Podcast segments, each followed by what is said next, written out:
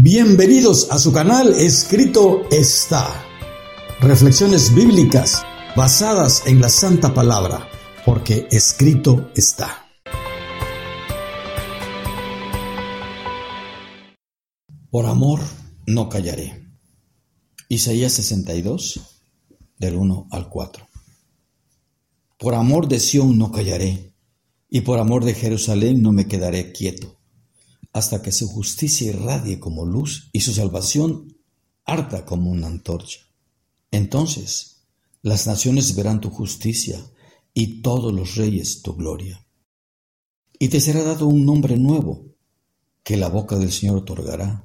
Serás corona de esplendor en las manos del Señor y diadema real en la palma de tu Dios.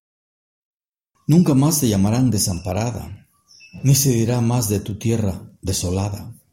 Serás llamada mi deleite y tu tierra desposada, porque el Señor se deleitará en ti y tu tierra será desposada. Por amor no callaré.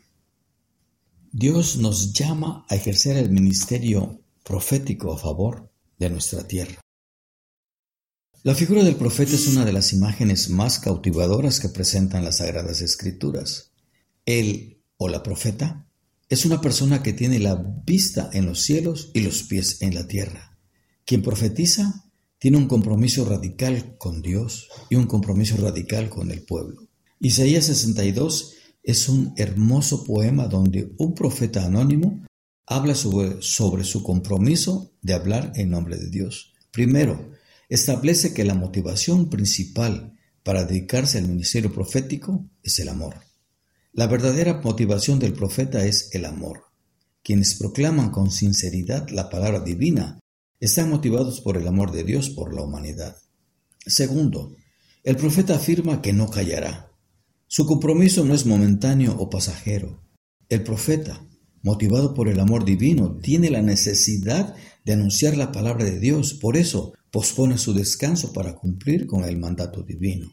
Tercero, el profeta tiene una meta clara, no cejará en su empeño de proclamar la palabra divina hasta ver la plena manifestación de la justicia de Dios en el mundo.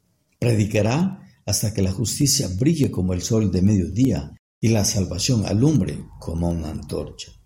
Escrito está.